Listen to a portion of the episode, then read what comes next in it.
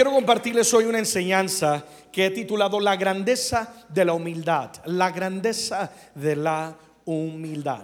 Y cuando hablamos de la humildad, muchas personas relacionan la palabra humildad o el espíritu, la conducta de humildad como algo que es sucio. Hay gente que dice es humilde, inmediatamente piensan en alguien que es sucio, que no se baña. O personas piensan que como la palabra dice que hay que ser humildes, entonces no me voy a bañar. Reprende ese espíritu de sucio y bañese, ¿sí o no? Y hay gente que relaciona la humildad con lo sucio, con lo poco, con lo débil. Hay gente que cuando ve a alguien conducirse con un espíritu humilde, piensan que la persona es alguien débil. Y una persona muy sabia dijo por ahí, eh, el orgullo es tener un carácter débil, más la humildad es tener un carácter bien formado y fuerte. Entonces, la escritura dice algo totalmente contrario a lo que el ser humano pensará cuando mencionamos o decimos la palabra humildad. Vayan conmigo al libro de Proverbios, capítulo 22, el versículo número 4. Quiero que leamos esto en voz alta. Haz de este texto como un texto de promesa y un texto eh, real, rema sobre tu casa y sobre tu vida. Que dice la palabra? Riquezas, honra y vida son la remuneración de la humildad y del temor de Jehová. Si hay algo, amigo y amiga, que Dios va a recompensar de manera generosa, sin pensarlo dos veces, es la humildad. Porque no hay cualidad más grande en un ser humano que la humildad. Y Dios promete recompensar, remunerar en tres diferentes maneras. Rápidamente veámoslo. La primera de ellas, el texto dice riquezas. Alguien diga conmigo riquezas. Si estás tomando notas, escribe ahí provisión, provisión. Dios promete que la persona que tiene un espíritu y corazón humilde, moldeable, sujeto, sometido, Dios siempre le va a proveer. Una persona humilde sale adelante porque va a tener el favor de Dios y el favor del hombre. Alguien dice amén a eso. Entonces, Dios va a premiar con la humildad la riqueza. Si alguien dice, yo quiero prosperar, entonces, ¿qué tenemos que tener? Un espíritu de humildad. Segundo, la palabra dice que Dios no solamente prospera con la riqueza o bendice o retribuye con riqueza, sino segundo dice que Dios va a recompensar con honra. ¿Y qué significa la honra? Escribe ahí en tus notas, buena estima ante los demás, buena estima ante los demás. El Señor dice, si eres humilde, yo me voy a encargar de que tú tengas buena estima, valor, primero ante los ojos de Dios. No hay nada más importante que ser estimado por Dios. El mundo te puede menospreciar, pero si Dios te ha destinado para honrarte y para tenerte en buena estima, no hay diablo ni infierno que se oponga a la bendición de Dios sobre tu vida. Entonces, no solamente Dios te va a honrar por la humildad con buena estima ante sus ojos, sino ante los ojos de los demás, de la persona que te rodean. Una persona humilde siempre va a tener gracia. Una persona humilde, cuando el jefe de trabajo piensa en dar un aumento, no de trabajo, sino de salario, va a pensar en el humilde, en el que se sujeta, en la persona que va a la extra milla, que no teme al servir porque conoce su valor, etcétera. Entonces siempre va a tener un lugar de honra. ¿Cuánto queremos la honra? Amén. Entonces digan conmigo humildad. Pero tercero, la palabra dice que Dios va a recompensar la humildad con vida. Alguien diga conmigo vida. Amén. Y en tus notas escribe ahí, esto es calidad de vida, calidad de vida. La vida es hermosa, la vida es preciosa, pero depende de, de nosotros qué tipo de vida es la que vamos a tener. Una vida hermosa o una vida tenebrosa. Y la palabra dice, if you are humble, si vives con un espíritu de humildad, lo cultivas, lo practicas, lo ejerces, Dios dice, te voy a dar no solamente riqueza, no solamente honra, sino te voy a dar no cualquier vida, una calidad de vida. Porque una persona humilde vive sin afanes innecesarios. Una persona humilde vive sin contiendas, ¿verdad? Le da lo mismo lo que la gente opine o piense. No hay contienda. Una persona humilde vive sin comparaciones. No hay esa carrera de querer compararme a la otra persona. No, yo, yo soy humilde. Entonces, al ser humilde, vas a adoptar una vida que va a ser una vida eh, de calidad y una vida, eh, como dicen en El Salvador, pura calidad, dice por ahí. Va a ser una vida eh, bendecida de parte del Señor. Entonces, digan conmigo, Dios recompensa la humildad. Tenlo muy en claro, yo sé que tú lo sabes y lo hemos visto, lo has vivido, Dios lo ha hecho en tu vida. Entonces, si sabemos que hay recompensa a la humildad, la pregunta que hacemos es, ¿por qué es que nos cuesta tanto ser humildes? ¿Sí o no? ¿Te has preguntado eso? La Biblia habla de ser humildes, la Biblia habla de someternos, la Biblia habla de aceptar corrección. ¿Por qué es que nos cuesta tanto ser humildes? ¿Por qué se nos dificulta reconocer cuando fallamos? ¿Por qué es que se nos dificulta darle el mejor lugar a otro y siempre queremos más bien nosotros ocupar el mejor lugar? ¿Por qué se nos dificulta perdonar a quien nos ofende y siempre queremos tener la razón? ¿Por qué es que se nos dificulta cuando alguien tiene éxito, logra algo, aplaudirle en vez de sentir envidia? ¿Por qué se nos dificulta estar contentos con lo que tenemos sin la necesidad de la vanidad de querer impresionar a otros? ¿Alguien está conmigo en esta noche? Amén. Y una de las respuestas, número uno, una de las respuestas es porque el orgullo es parte de la herencia pecaminosa. Y aquí viene la palabra que es opuesta a la humildad, que es la palabra del orgullo. Y el orgullo que dice es parte de una herencia pecaminosa. El orgullo es el espíritu y el carácter que es contrario o que se opone a la humildad. El orgullo, podemos hablar de tantas cosas, lo voy a resumir en algunas. El orgullo busca su propio bien sin importar el lastimar o el bien de los demás. El orgullo siempre busca tener la razón.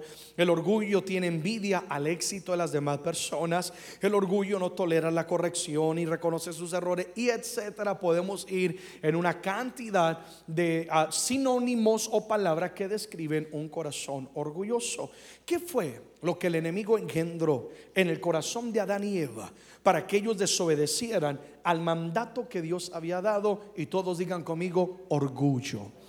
Vayan conmigo a Génesis capítulo 3, versículo 1 al versículo número 5. Dice, pero la serpiente era astuta, más que todos los animales del campo que Jehová Dios había hecho, la cual dijo a la mujer, todos sabemos que la serpiente representa a Satanás.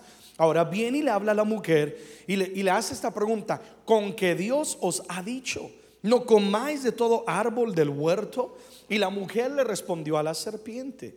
Del fruto de los árboles del huerto nosotros podemos comer, pero del fruto del árbol que está en medio del huerto, dijo Dios, no comeréis de él ni le tocaréis para que no muráis. Ella en su inocencia le dice la realidad de lo que Dios le había dicho, pero Satanás en su astucia le responde en el verso 4. Entonces la serpiente le dijo a la mujer, no moriréis. En otra palabra que está diciendo, Dios es mentiroso.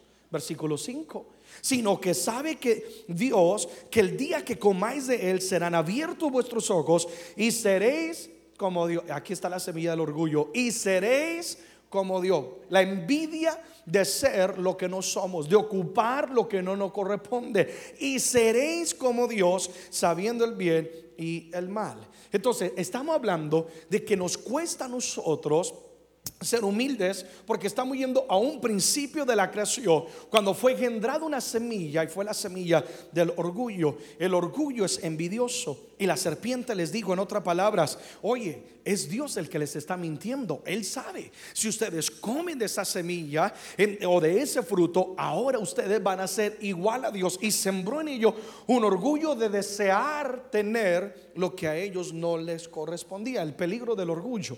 El orgullo los cegó a ellos y los llevó a cometer un pecado más grave aún, que fue el pecado de la desobediencia. Es que por eso tienes que tener tanto cuidado cuando le abre la puerta al enemigo, porque una maldición le abre la puerta a otra maldición. Alguien está conmigo en este día y tú tienes que ser tan precavido porque con algo tan pequeño, tan insignificante como una conversación con la persona equivocada, se sembró el orgullo, el orgullo proactivó en ellos una desobediencia y conocemos la historia que a causa de ellos cuando pecaron, en ese momento eh, dice la palabra que se perdió todo y entró la maldición. Ahora, eh, Satanás sembró en el ser humano la semilla del orgullo porque era exactamente lo que había en el corazón de él mismo. Recuerden que así fue como él perdió su lugar en el cielo.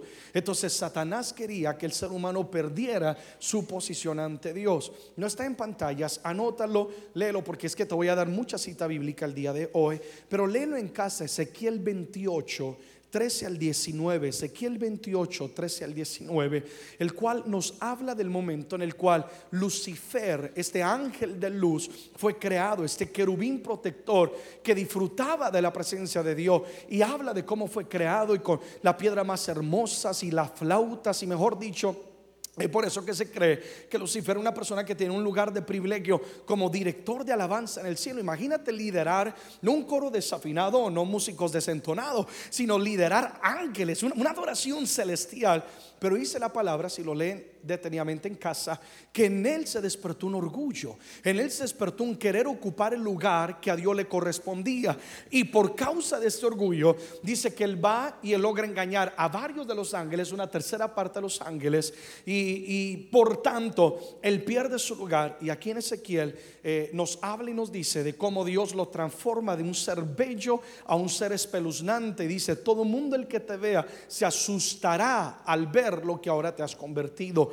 Entonces, Satanás sembró de lo que había en él. Por eso ten mucho cuidado con quien te rodea. Porque cuando hay orgullo en el corazón de alguien, esa conducta o ese comportamiento se puede, mi hermano, contagiar. Alguien dice amén a eso.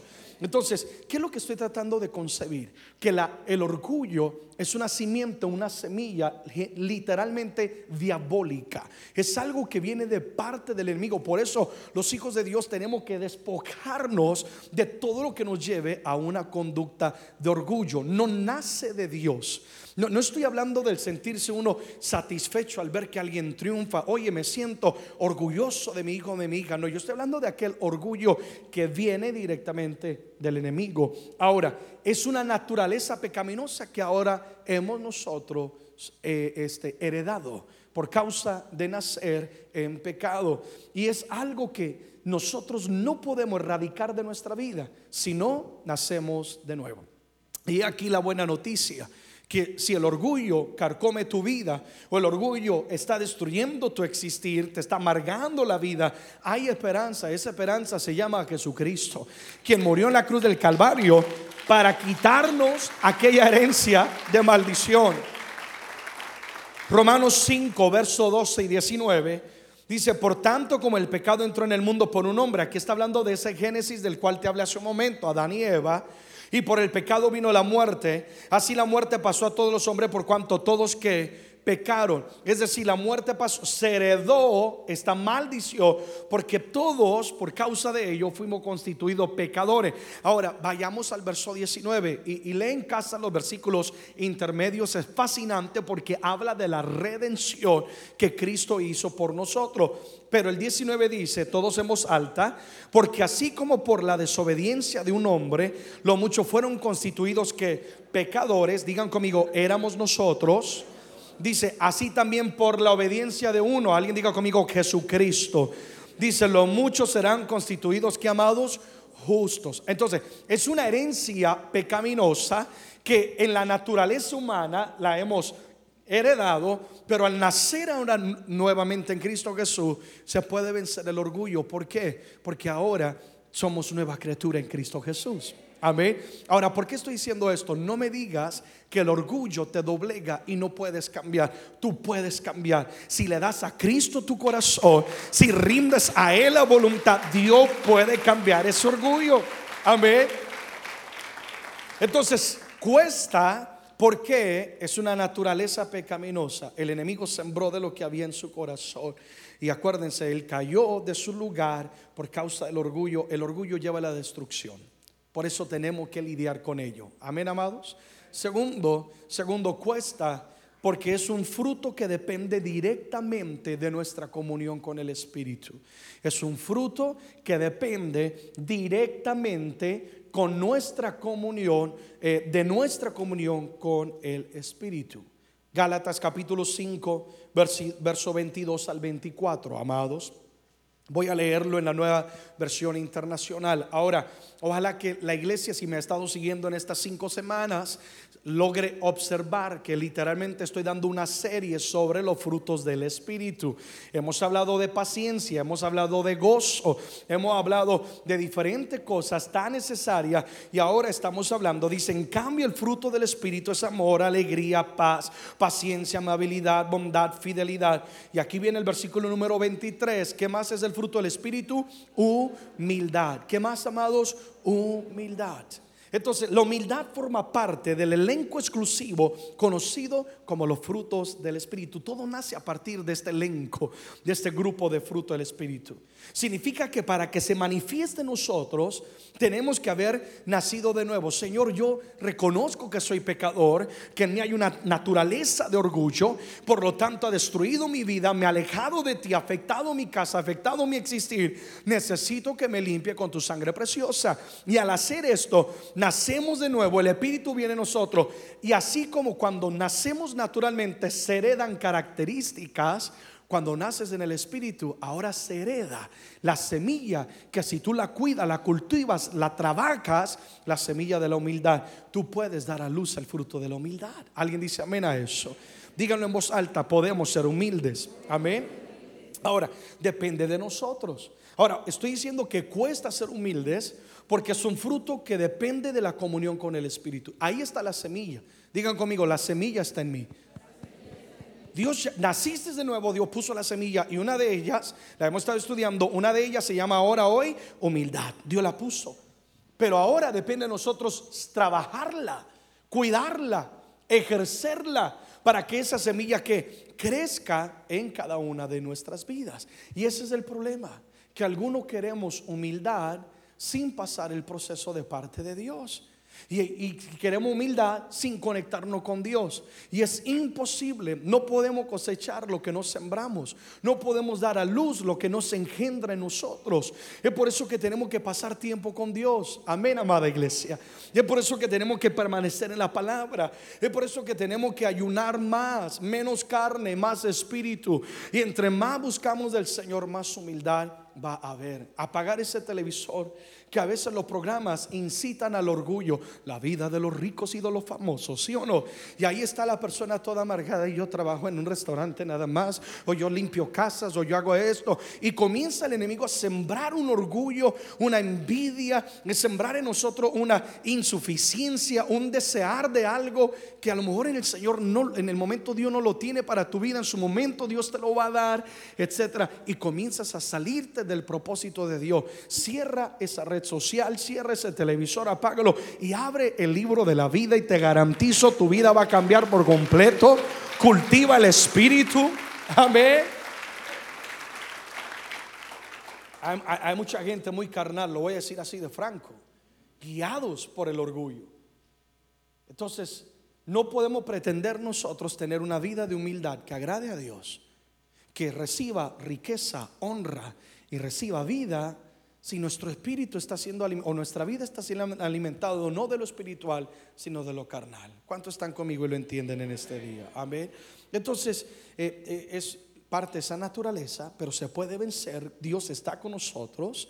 Segundo, el fruto del Espíritu. Dios ya me ha dado la semilla cuando ese chiribico de orgullo se quiera despertar en mi vida, no, yo lo puedo vencer. Esta es una oportunidad de ejercer mi humildad, ¿sí o no? Alguien viene y te dice, oye, mira, Dios me bendigo y me dio un carro nuevo. Alguien que estaba en la carne iba y le escribía, pues Dios te bendiga con la llave, ¿sí o no? Pero ahora no. Ahora tú haces, Padre, gracias, bendícele aún más, porque no hay orgullo, no hay competencia, hay humildad. Celebramos los logros de los demás. Amén. Aplaude. Yo sé que lo entiendes. Porque es que Dios entonces busca ese fruto? Hay un pasaje en Filipenses cuando habla de Jesucristo, capítulo 2, eh, donde habla y donde dice, haya pues en vosotros el mismo sentir que hubo en Cristo Jesús. Significa Dios quiere ver en nosotros un fruto y comienza a hablar de la humildad de Jesús. Y Dios quiere ver, ¿y por qué es que Dios quiere o demanda fruto de humildad en nosotros. Tres razones. Número uno, para cumplir su propósito en nuestras vidas. para cumplir su propósito en nuestras vidas. Díganlo conmigo, su propósito. ¿Te has preguntado alguna vez, ¿y para qué existo? ¿Y cuál es mi propósito? Entrevistaban el otro día eh, una persona en la televisión, entrevistaban a jóvenes que han tenido éxito, millonarios millonarios y que se han inventado una y otra cosa que uno, uno dice, pero si yo me lo imaginé y me lo inventé, sí no, pero nunca lo hiciste y por eso ellos ahora son millonarios. Y lo entrevistaban y había un joven, eh, yo no sé, creo que tenía como 32 años, algo así, una tremenda mansión aquí en Los Ángeles, Ferraris y que, y que, y que uh, Mercedes y, y, todo eso, la vida deseada por todo el mundo. Y él dice algo, al principio me guiaban las finanzas, pero después encontré un, eh, descubrí que estaba vacío y que no había nada mejor que servir a las demás personas. Y él hablaba como él creó una empresa para poder servir a las demás personas, etcétera, etcétera. Entonces, ¿por qué? Porque descubrió cuál era el propósito por el cual le había sido entregado este don o este regalo. la humildad que Dios demanda de nosotros es necesaria porque Dios no puede trabajar con alguien que es orgulloso. Dios tiene que moldear nuestro carácter. Alguien dice amén a eso. No hay nada más temeroso que morir sin descubrir nuestro propósito. Y hay mucha gente así. Y la razón es porque primero que todo no han consultado con su creador, quien es Dios. Todos aquí fuimos creados con un propósito, todos tenemos una misión y una asignación divina de parte de Dios. No fuimos creados al azar, o Dios no es injusto y dice a uno le voy a dar una cosa y a otro otra. No, Dios sabe por qué te creó, por qué te ha entregado lo que tiene y el lugar donde tú estás, las circunstancias por las cuales tú has vivido. Detrás de todo hay un propósito. Pero para que el propósito de Dios se cumpla, tenemos que tener un corazón humilde. ¿Por qué? Porque el orgullo se resiste a la voluntad de Dios, mas la humildad se somete a la voluntad de Dios. Y ahí la diferencia. Jesucristo nuestro máximo ejemplo. Vayamos, Filipenses capítulo 2, amados, versos 6 al verso 8. Dice, el cual siendo en forma de Dios, no estimó el ser igual a Dios como cosa que aferrarse. Es decir, Jesús es Dios y sentado en el trono, rodeado de alabanza de ángeles. Dice, pero no se aferró, no dijo, este es mi lugar, esta es mi posición y de aquí nadie me baja sino versículo 7 dice, sino que se despojó a sí mismo, tomó forma de qué, amados, siervo, hecho semejante a los hombres, y estando en la condición de hombre, se humilló a sí mismo, haciéndose que obediente hasta la muerte y muerte de qué, amados, cruz. Y la palabra que quiero que resaltes en tu vida es obediencia. El orgullo desobedece, la obediencia, la humildad que obedece. Jesús vino con un propósito. Sí, él iba a sanar al enfermo. Sí, él iba a darle comer al hambriento. Sí, él haría milagros sobrenaturales. Pero el propósito más grande de Jesús era que la salvación de cada uno de nosotros. Y Filipenses lo deja en claro. Que la razón por la cual Jesús cumplió su propósito fue porque él tenía un corazón humilde.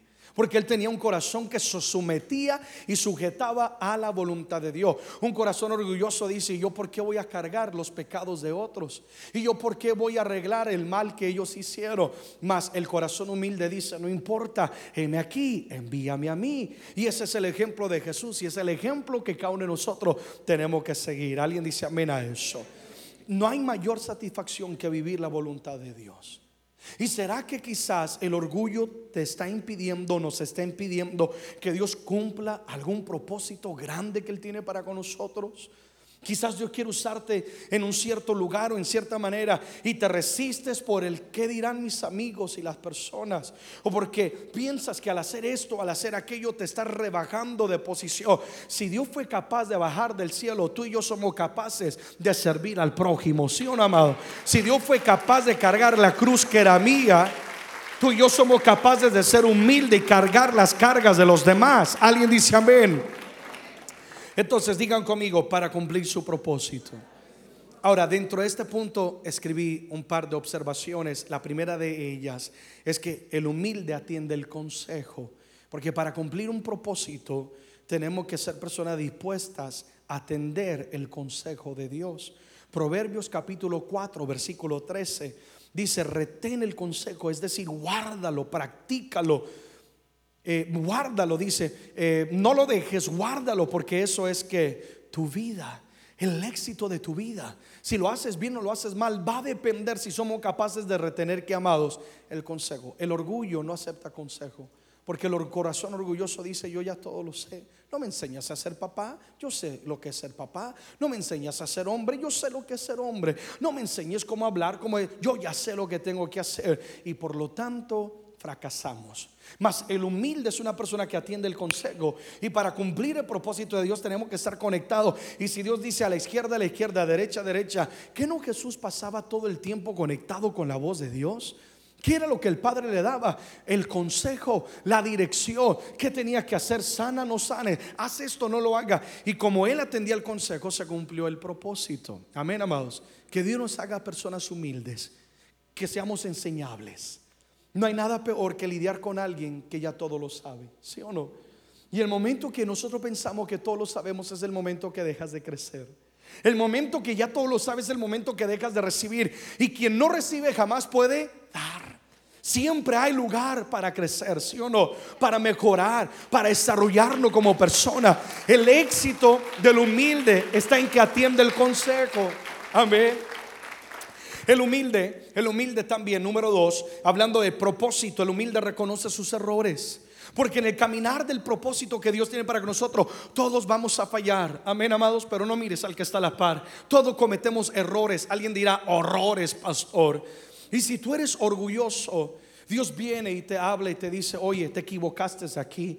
O Dios te va a hablar a través de un pastor o de la palabra o de a, la autoridad, etc. Y el humilde va a decir, yo, yo acepto, es, es, verdad, yo reconozco, yo fallé, yo dije algo que no tenía que decir, hice algo que no tenía que hacer, guardé algo en mi corazón que no tenía que guardar. Mas eh, eh, eh, el, el humilde va a decir, perdón, y va a cambiar, más el orgullo va a decir, no, yo soy el que tengo la razón. Ellos son los que me tienen que pedir perdón a mí. Ellos son los que se tienen que doblegar. Y por lo tanto es una persona que se va a extraviar del propósito de Dios para su vida. Ustedes conocen a David. Dice la palabra que él era conforme al corazón de Dios.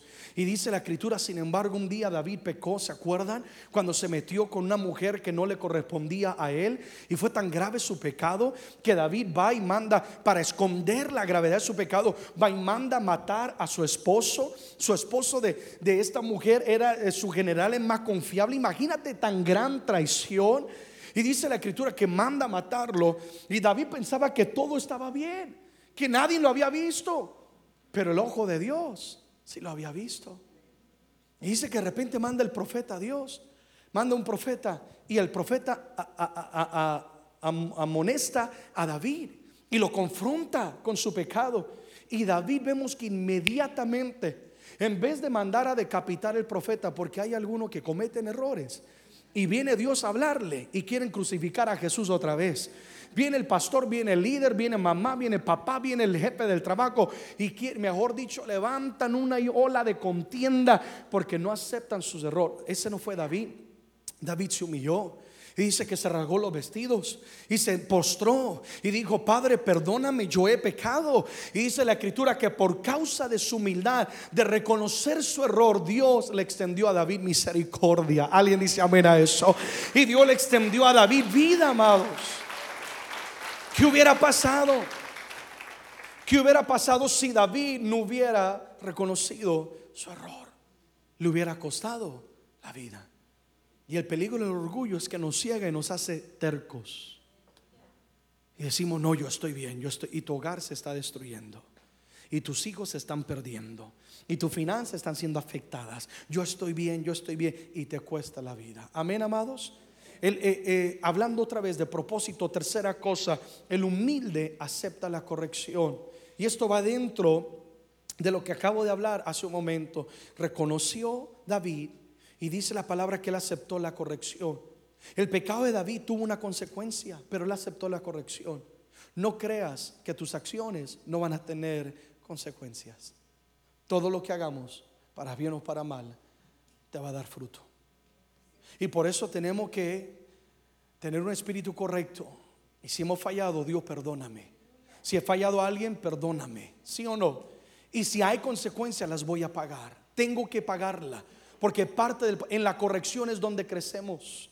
Si no aceptamos corrección, eh, que corrección eh, viene sencillamente la palabra que corregir, corregir. Habla de alguien que se ha extraviado. Habla de alguien que iba por buen camino y se desvió. Y corrección es volver una vez más que a corregir y a encaminarnos no pienses que cuando Dios corrige porque Él no te ama. No está en pantallas, anótalo. Hebreos 12:6 habla. Hebreos 12:6 dice: El Señor al que ama, Él va a disciplinar. Si eres disciplinado por Dios, es porque Dios me ama. Yo prefiero que Dios me corrija y me libre del infierno o me libre de destruir mi casa, mi familia, mi vida propia. Amén. Dale gracias a Dios por la corrección divina. Significa que eres valorado y que eres amado por Dios. Dale gracias a Dios por los hombres y mujeres que Él pone en tu camino, que te aman tanto, que son capaces de decirte la verdad, aunque sea incómoda, para corregir tu conducta y ayudarte a cumplir con el propósito de Dios. Amén. Había un destino, había un propósito de parte de Dios para con David y se cumplió a pesar de que cometió errores, porque Él tuvo un corazón humilde. Digan conmigo humildad. Amén. Segundo, eh, ¿por qué es que Dios demanda fruto de humildad? Acabamos de ver para cumplir su propósito. Digan conmigo, Dios tiene un propósito. Segundo, ¿por qué Dios demanda espíritu de humildad? Para ejercer el privilegio del servir. Para ejercer el privilegio de servir. Porque el orgullo nunca te va a permitir servir. Mas la humildad va a ser de ti una persona que sirve con un corazón sincero. No hay mayor privilegio que servir a Dios y al prójimo. ¿Están de acuerdo, amados? La Biblia lo considera como el más alto honor, la mejor posición y el mayor privilegio que alguien puede ejercer. El orgullo, al contrario, menosprecia el servir porque busca siempre ese lugar y el aplauso. Si hago algo es con el fin de, ¿y, cuánto me van a aumentar? ¿Cuánto me van a dar? Y, ¿Y quién me va a dar el diploma? ¿Y quién me va a aplaudir? Pero el humilde dice, no importa, aunque no vean, Dios sí es mi justicia, Dios está viendo. Y yo estoy trabajando no por lo momentáneo, sino por lo eterno y lo hace con humildad. Amén. Una vez más, yendo a Filipenses capítulo 2, versículo 7, hablando de Jesús, dice, se despojó de sí mismo y tomó forma de qué, amados, siervo, hecho semejante a los hombres. Tomó una forma inusual. Él era Dios. Cargó una cruz que no le correspondía, pero lo hizo porque él tenía un corazón humilde y porque como él mismo dijo, lavando los pies de los discípulos, yo no vine para que me sirvan yo vine para servir a los demás. Solamente el que es capaz de servir va a descubrir la felicidad, el gozo y la alegría del servir. No hay mayor satisfacción que servir a quien no te lo puede agradecer. Fácil servir a quien te puede recompensar. Me prestas mil dólares, claro, con gusto. Y, bueno, en tanto tiempo lo quiero con 500 dólares de interés. ¿sí o no? Fácil de esa manera. Alguien dígame dónde está para invertir de esa manera. Pero la humildad sirve aunque nadie me aplauda, aunque la persona a quien le voy a hacer el favor no tenga ni la menor manera de retribuirme, pero lo hago con un corazón humilde. Y cuando lo haces, tú vas a descubrir la alegría y el gozo que solamente un siervo, una persona con espíritu de servicio puede disfrutar. Amén. Hablando de servir, diga conmigo servir. Hablando de servir, eh, varios pensamientos. El primero de ellos, el humilde sirve porque conoce su valor. Conoce su valor. Una persona sirve a Dios y al prójimo sin ningún problema, porque conoce muy bien su valor. ¿Sabe esta persona que, que si trapea, que si barre o aspira, o si se despoja de algo por el bien de otros, no le está robando, al contrario, le va a añadir a su vida? Quien no conoce su valor va a tener una estima baja y siempre va a valorarse por la posición que tiene. Por eso que hay gente que hasta se suicida cuando pierden una, posición de trabajo. No porque pierden un, ingreso económico, sino que porque pierden eh, la mirada del hombre hacia ellos diciendo, mira qué grande y lo que ha logrado. Mas el que es humilde conoce su valor. No importa. ¿En qué manera te puedo ayudar? Me pongo el overó. Si hay algo que yo admiro de papá, es que cada vez que Él puede servir de una, y he aprendido en mi conducta hacerlo también, si Él tiene que ponerse el overall, Él se lo pone. Si Él tiene que ayudar de una u otra manera y cargar una cosa, él, él lo hace. Pero si es el pastor y el fundador del ministerio, es que no hay mayor privilegio que servir a los demás. Y dando es como nosotros vamos a recibir. Amén, amado. Conoces tu valor. Sirve sin temor a perder tu dignidad o posición. Si nos cuesta servir es porque quizás no conocemos nuestro valor. Eh, hermanos, si nos ayudan por favor con los niños abajo, nos ayudan con sarugieres o nos ayudan con esto y aquello, no, pero y si me pierdo y si me quito, no. Al contrario, ahí es cuando más bendiciones están recibiendo ustedes, porque están haciendo una obra digna, digna del Señor y de reconocimiento. ¿Alguien dice amén a eso? Entonces digan conmigo, conocemos nuestro valor. Segundo, hablando de servir, el humilde valora a los demás. La persona orgullosa menosprecia a los demás. Mas el humilde le da el valor que a cada quien le corresponde. Todos somos necesarios e importantes, ¿sí o no, amados? Y es más, la persona que tú más menosprecias es precisamente la persona que Dios va a usar para bendecirte. ¿Cuánta gente camino a la cima pisotean a todo mundo? Y después descubren que esa persona que pisaron era el escalón que lo podía llevar a niveles mucho más altos en su vida. Entonces, alguien que es humilde va a valorar a los demás y por lo tanto va a servir con el corazón. Primera Corintios capítulo 12 al 22. Mire, esto es fantástico. Dice, antes bien los miembros del cuerpo, voy a hacer un paréntesis. Este pasaje habla y compara la iglesia en un cuerpo y habla sobre cómo cada uno es importante. Y aquí dice una gran verdad. Antes bien los miembros del cuerpo que parecen los más débiles, es decir, los más feos, los más menospreciables, los que quizás nadie quiere tener, etcétera, son los más que necesarios. ¿Sí o no? Dígale eso al, dedito ese que uno a veces dice, ¿y para qué ese dedo? ¿Sí o no? Me daña la figura del zapato, mejor me lo quito. Quíteselo a ver si va a poder balancearse, ¿sí o no? El que tú piensas que es el más débil es el de más alto honor ante el Señor. Que tu orgullo nunca le robe o le reste valor a tu prójimo. Porque esa persona que Dios ha puesto en tu vida es la persona que Dios va a usar para bendecirte. Honra, valora, estima, aprecia, sirve a tu prójimo. Amén, amados. Tercero, eh, ¿por qué es que Dios demanda fruto de humildad en nosotros? Acabamos de ver que Él demanda fruto de humildad porque Él tiene un propósito. Segundo, porque solamente el humilde es capaz de servir. Ahora, tercero, Dios demanda humildad y vamos cerrando con esto para que disfrutemos el regalo de la vida. El orgulloso nunca puede disfrutar la vida. Más el humilde disfruta la vida. Porque el orgulloso está muy preocupado del que dirán. ¿Sí o no? Oye, y si no tengo el carro de marca, ¿qué van a decir? El humilde dice, así sea el carro Lázaro, yo donde vaya, estoy feliz, ¿sí o no? El humilde. El orgulloso siempre se está comparando y es una competencia. ¿Quién se pone lo mejor? ¿Quién tiene lo mejor? ¿Quién logra lo mejor? ¿Quién habla lo mejor? Si hace algo, lo hace con el fin de impresionar a otros. El humilde no, ¿sí o no? Yo vivo para agradar a Dios. y el humilde hace todo de corazón. Entonces, Dios demanda fruto de humildad. Digan conmigo, para disfrutar el regalo de la vida. Amado, la vida es un regalo que Dios nos ha dado, que puede ser hermosa o tenebrosa, pero depende de nosotros. La humildad nos va a ayudar a tener la perspectiva correcta en la vida. La vida es breve, la vida es frágil, la vida es un regalo. ¿Cuántas veces lo que nosotros consideramos algo indispensable, al ver la condición de otras personas en otras naciones, realmente hay que sentirse uno avergonzado, porque es el fruto de un orgullo. Y lo que tú piensas que es cualquier cosa para otros es un milagro.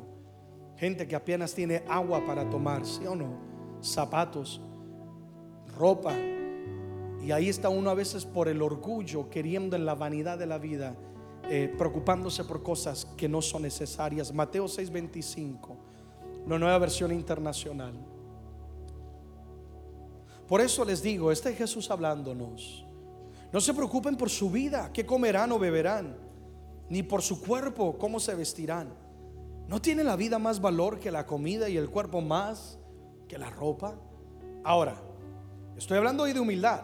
No estoy hablando de la pereza, porque el perezoso dirá, pastor, qué revelación la que acaba de leer. Dios está diciendo que no me afane por trabajar. También hay otro versículo que dice, el que no trabaja, que no coma. ¿Sí o no? porque Dios se las sabe todas, mi hermano. Aquí está hablando en relación con ese afán de la vida. No por querer progresar, sino impresionar a otros. Y confiar que Dios va a proveer, sí o no. Y que Dios te va a dar lo suficiente. Y con esas dos o tres semillas, si tú lo trabajas humildemente y con el corazón y valorando a lo demás y, y, honrando al Señor, Dios te va a multiplicar en riqueza, en honra y vida lo que Él ha puesto en tus manos. Eso es lo que está diciendo. Y vas a disfrutar la vida. Si no nos cuidamos, podemos caer en la trampa de lo que es vano y pasajero. Y no perdemos lo hermoso que es la vida. ¿Sí o no? El afán, querer tener lo mejor, querer tener lo más. Y perdemos nuestros hijos. Perdemos nuestra esposa, nuestro esposo. ¿Sí o no, amados? Entonces Jesús dice, la vida es mucho más que comida y que ropa. No, es que si no es marca no me lo pongo. A un lado ese orgullo, ¿sí o no? Si Dios te ha prosperado y te ha bendecido, puede ponerte marca, pues gloria a Dios. Pero no, hay gente que camina, no sé si han visto la moda hoy en día, que se ponen las gorras y la dejan con la marca y hasta la etiqueta colgando, ¿sí o no? y hay gente que quisiera cargar con la etiqueta en los zapatos y en el jeans, sino a todo lugar con la etiqueta, para que vean, me costó 100 dólares. Ese mismo jean se va a ensuciar y lo van a tener que lavar con la misma agua y el mismo jabón que cualquier persona, ¿sí o no? ¿Alguien lo está entendiendo el día de hoy? Y si no nos percatamos, caemos en una trampa y la vida se vuelve amargada, infeliz. Y ese no es el propósito de Dios. Y si no nos percatamos, dañamos nuestro corazón. El humilde cuida su corazón. Digan conmigo, cuida su corazón. No está en pantallas, pero lo conoces, Proverbios 4:23. Dice, guarda tu corazón porque de él mana la vida. La vida se vive mejor cuando tenemos un corazón sano. Cuando tenemos un corazón que amados, sano. Y la humildad nos ayuda a guardar nuestro corazón. Porque el humilde perdona. El orgulloso dice, no, yo tengo que tener la razón. Y ahí está, recalcando, taladrando, ta, ta, ta, ta, ta, ta. El humilde dice, ¿sabes qué? Te perdono gente que me ha hecho mal, hay gente que debe. El Señor me habla y me dice, humilde o orgulloso. Bueno, Padre, ay, Santo Dios. Eh, el humilde pasa por alto la ofensa. El humilde no envidia. El humilde no guarda rencor. En cambio, el orgullo vive con ira, vive con angustia, vive con envidia. Segundo, el humilde no vive de ambiciones egoístas. Estamos hablando de disfrutar la vida. Y la ambición egoísta no, es el deseo de superar. Dios quiere que prosperes en todo, ¿sí o no? Pero no ambiciones egoístamente. Dios, dame esto. Y Dios dice, ¿y para qué? Para ser feliz. Ok. Y te lo da. Y se desmorona tu mundo. El humilde vive no de ambiciones egoístas, sino con un propósito mayor. Eclesiastés 1.14 dice, miré todas las obras que se hacen debajo del sol, es decir, cómo trabaja las personas. Y aquí que todo ello es vanidad. ¿Y es aflicción de qué? Espíritu. Vivir de ambiciones egoístas es una persona que ambiciona cosas que no le corresponden. O ambiciona de una manera egoísta. Busca títulos no para mejorar su casa o su vida, sino para que otros lo reconozcan. No conoce su valor. Quiere almacenar más no porque quiere dar a otros o porque lo necesitan, sino para sentirse más. Y eso es afligir tu espíritu. Nunca vas a ser feliz. Alguien dice amén. Todo esto es vanidad, dice, todo esto es pasajero. Por todo lo que nosotros nos preocupamos, todos nosotros hoy antes de venir, si o no pensamos qué me voy a poner, si sale o no sale. Y alguien dijo, pues si sale la puerta va a salir. si combina o no combina. Y todo esto es pasajero. Un momento perdemos la vida. Un momento de uno llama a la eternidad. Y la ambición egoísta, ¿dónde llegó? ¿A quién serviste mientras estabas en la tierra? De eso se trata. Lo único que nos llevaremos al cielo es el conocimiento de que pudimos cumplir el propósito de Dios aquí en la tierra. Y pudimos servir al prójimo y pudimos ser personas que amamos a Dios y disfrutamos el regalo de la vida. Alguien aplauda si está de acuerdo. Amén.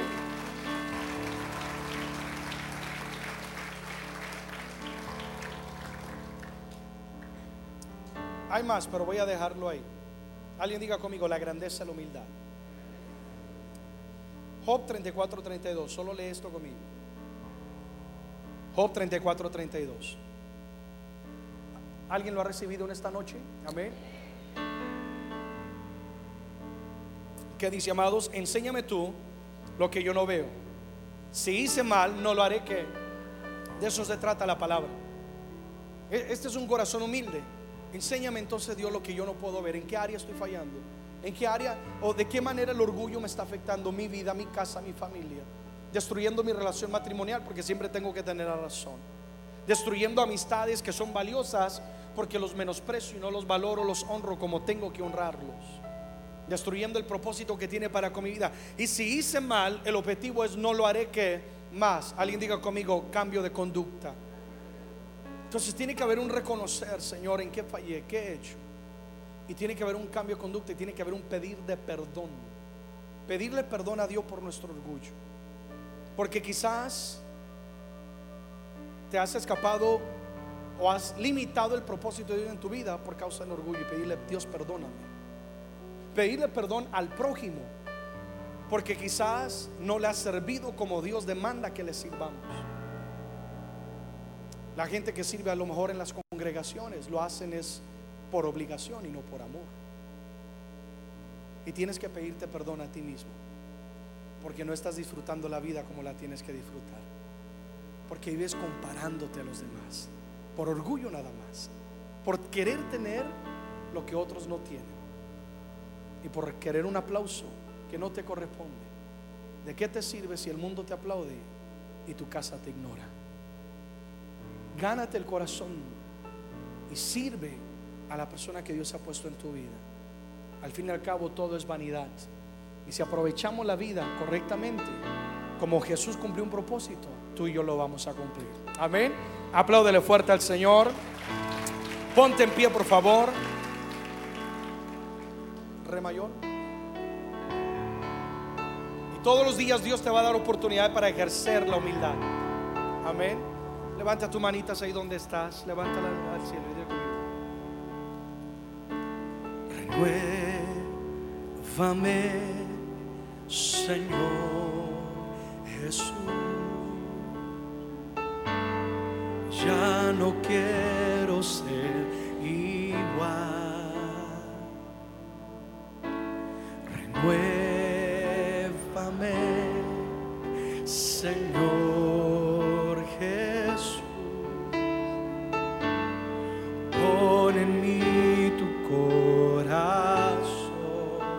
sabes, canta conmigo. Porque todo lo que hay dentro de mí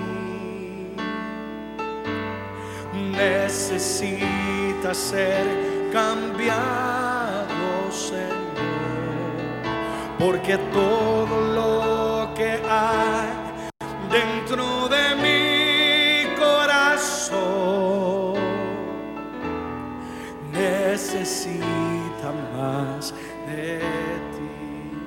Renuévame, Señor Jesús.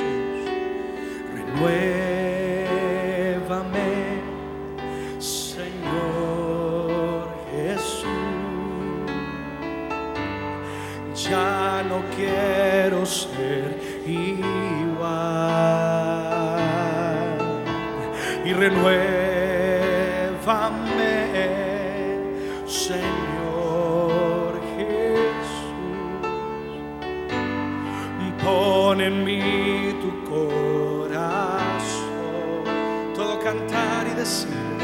porque tú dentro de mí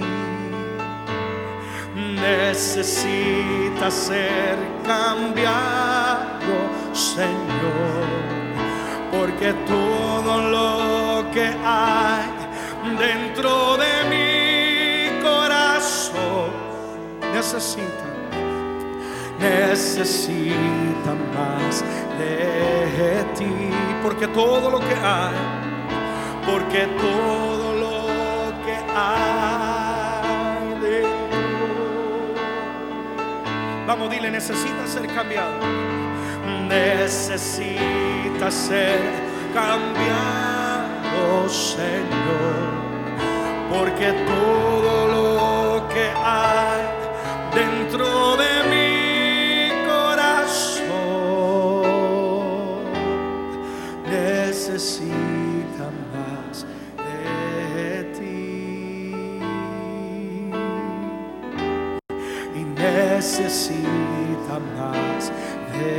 tu gracia. Oh,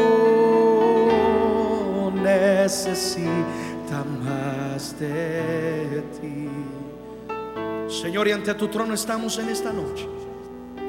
Hemos oído el consejo de tu palabra. Y una vez más clamamos que esta palabra cobre vida en nosotros. Sabemos que no depende de ti, sino depende de nosotros mismos. Es por ello que nos humillamos hoy ante ti. Escudriña tú nuestro corazón y trae luz a nuestras vidas si ha habido orgullo, si hemos permitido orgullo de tal manera que nos ha dañado o ha afectado o retrasado tu propósito, Señor, ha menospreciado a otro, perdónanos por favor. Si hemos perseguido la ambición equivocada, Dios, perdónanos en este día. Hoy renunciamos al orgullo en nuestra vida. Haz esa oración ahí donde estás. Yo no voy a permitir que el orgullo siga guiándome. No voy a permitir que el orgullo me manipule. No voy a permitir que el orgullo robe, destruya lo que Dios tenga para mi vida. Yo renuncio a ello. Yo soy una nueva criatura en Cristo Jesús. En mí está la semilla de la humildad, es el fruto del Espíritu. Y ahora, Espíritu de Dios, pedimos, ven, ven, aviva, aviva, dale vida a este fruto, a esta semilla de humildad. Viviremos en humildad, Dios. Ora, ora y dónde estás. Ora de tal manera hasta que tú sientas esa libertad en tu espíritu Dile, Dios, quita de mi vida. Quizás ha habido un carácter incorrecto. Si quizás te molesta cuando alguien triunfa, te llama la atención y te incomodas. Si quizás la ambición ha sido egoísta, equivocada, esos son síntomas de que hay orgullo en nuestra vida. Y dile, Señor, perdóname. Aquí estoy con un corazón sincero, clamando, rindiéndome ante ti. Pido que tú me perdones. Ahora, Señor, me comprometo a restaurar la relación con mi prójimo. Si por causa del orgullo he perdido gente valiosa, si por causa del orgullo he lastimado el corazón de otros, si por causa del orgullo, Dios, me he perdido la oportunidad de servir a los demás, yo pido que me ayudes a cambiar y a ser valiente para pedir perdón, Dios. Y ahora conmigo mismo, ahora yo me pido perdón y yo recibo ese perdón mi vida será diferente de hoy en adelante. Porque seré guiado por la humildad que proviene no, no del mundo, no una humildad de apariencia, no una humildad humana, sino la humildad divina, la humildad espiritual. Aquella humildad que es capaz de servir y lavar los pies del prójimo. Aquella humildad que es capaz de cargar la cruz que no me corresponde, Dios. Aquella humildad que es capaz de darlo todo por el prójimo. Dios, ayúdame a vivir de tal manera. Yo la recibo en mi corazón. Ahora, ¿y dónde estás? Recibo, recibo ese espíritu de humildad en el nombre de Jesús. Óralo, decláralo, confiésalo hasta que lo sientas en tu espíritu. Hasta que sientas que se va ese orgullo. Y tú vas a ejercitar la humildad en el nombre de Jesús. Tú vas a escuchar y recibir el consejo, la corrección de Dios. Hay áreas en nuestra vida que tienen que mejorar, que tienen que cambiar, en las cuales quizá hemos pecado, hemos fallado. Y Dios ha estado hablando en nuestro corazón para que la corrijamos. Quizás Dios te ha estado llamando a un propósito mayor, grande. Quizás Dios te está llamando a ministerio, a servicio y no lo has hecho por causa del orgullo. Hay gente que me está sintonizando y es para ti esa palabra. El Señor te habla el día de hoy y dice, sí, si te humillas ante mí, yo te exaltaré. Humillado pues bajo la poderosa mano de Jehová. Y en el tiempo correcto seremos exaltados. Porque aquí yo voy a honrar y voy a bendecir a los humildes. Como decía el libro de Proverbios, riquezas, honra y vida. Yo declaro que por causa de la humildad que ejerceremos en nuestro corazón, Señor, veremos la riqueza, la provisión, veremos la buena estima ante ti y ante los hombres, la honra y una, una calidad de vida mucho mejor. Que relaciones comenzarán a ser sanadas. Padre, que ejercitaremos por causa de la humildad el dominio propio. Que por causa de la humildad va a haber gozo en nuestras vidas. Por causa de la humildad va a haber paciencia para con el prójimo. En el nombre de Jesús, Padre, cada uno de estos frutos del Espíritu comienzan a formar una cadena tan poderosa, tan poderosa, Dios, que nos va a sostener y nos va a ayudar cada día a seguir adelante en tu propósito. Espíritu de humildad sobre cada uno de nosotros. En el nombre de Jesús, alguien diga conmigo, yo lo recibo. Vamos, dilo, yo lo recibo. Una última vez, porque todo lo que hay dentro de mí, cántalo conmigo. Y porque todo lo que hay dentro de mí necesita ser cambiado. Necesita ser cambiado. Porque todo lo que hay dentro de mi corazón necesita más y necesita más de ti. Si lo ha recibido, dale el aplauso fuerte a Él con todo tu corazón.